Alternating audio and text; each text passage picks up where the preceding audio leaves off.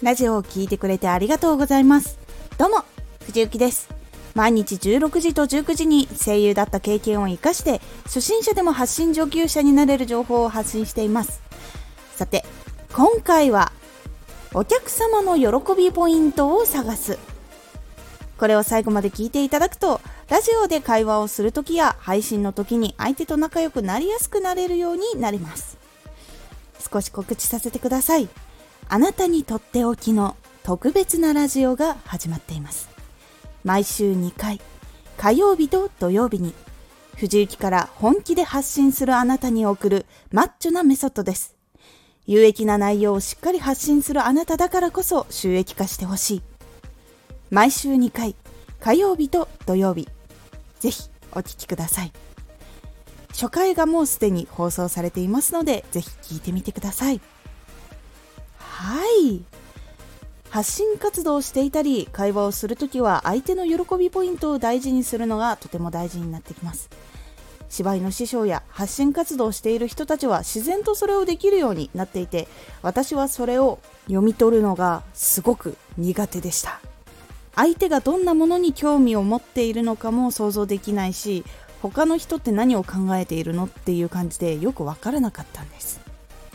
その時の悩みがこちら。会話で盛り上がらない。相手といい関係を作りたいけどどうしたらいいかわからない。もっと仲良くなりたい。この悩みを抱えた時にどのことを見返していけばいいのでしょうか。ポイントは3つ。1会話は無理に盛り上げなくてもいい。2相手の好きなもの大事なものを大事にする。3情報ではなく心。1会話は無理に盛り上げなくていい。会話は自分から無理に盛り上げなくても大丈夫です。無理に話すよりも相手に興味を持って話を聞く体制に入った方がいいです。その中でも面白い話もあるし興味が出てくる話もあるのでそこで少しずつ会話に入っていくようにすると自然と盛り上がりやすくなります。なので重要なのは相手の話を興味を持っていろいろ質問していくのがいいです。その方が相手の人はいろいろ話せて心が近づきやすくもなるし自分のたくさん話したから興味を持って質問をしてくれたりします。そこで少しずつ話していけばいいんです。相手のアシストがあると少し話しやすくもなると思うので相手と話しやすくなるためにも相手の話をいっぱい聞く。そして相手の話に興味を持つっていうことをするのがおすすめです。ラジオのようにこちらから発信するときは相手の興味があることや答えやすいことを話題にして話を振るようにするとその先の会話にコメントが来やすくなったりとかします。そして会話をしていくことで仲良くなったりちょっと距離が近づいたりしていきます。2相手の好きなもの。大事なものを大事にする。相手が好きなもの大事なものを大事にすると相手も分かってもらえたという安心感につながります。同じものが大事な人とはやっぱり距離が縮みやすい傾向があるので会話をするときは相手の好きなものに興味を持って話を聞いたり大事なものに関係のある話をしたり共感したりするといいかもしれません。ラジオでは好きなもの大事なものが分からなかったら一緒に共感できる話をするようにしましょう。自分が何ができなくてどんなことに悩んでいた。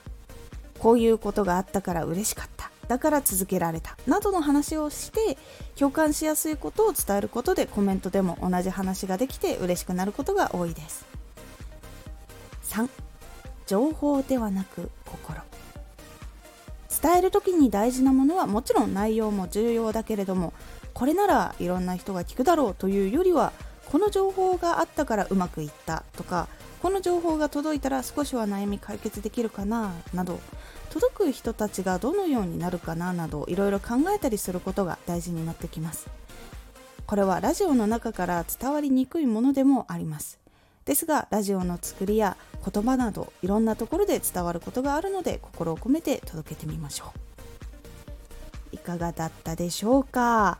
相手とのコミュニケーションが取りにくいところでもいろんな工夫で伝わることで好かれることもあります。そして話す時も話しやすいようになってきます。気になる方は気にかけてみてください。今回のおすすめラジオ。あのビッグタイトルもご新規さんを狙う。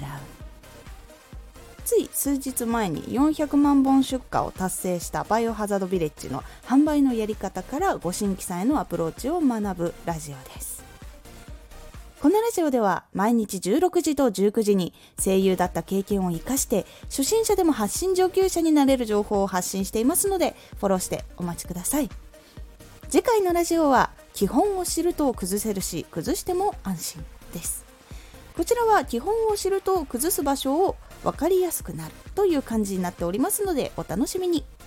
Twitter もやってます。Twitter では活動している中で気がついたことや役に立ったことをお伝えしています。ぜひこちらもチェックしてみてね。私も最初は分からなかったんですけど相手の話を聞いてたくさん質問したりいろんな人に話を聞いたりすることで少しずついろんな人のことが分かりました。今は他の人の話を聞くのがすごく楽しいです。いつも感想ねありがとうございます。ちゃんと全部読んでおります。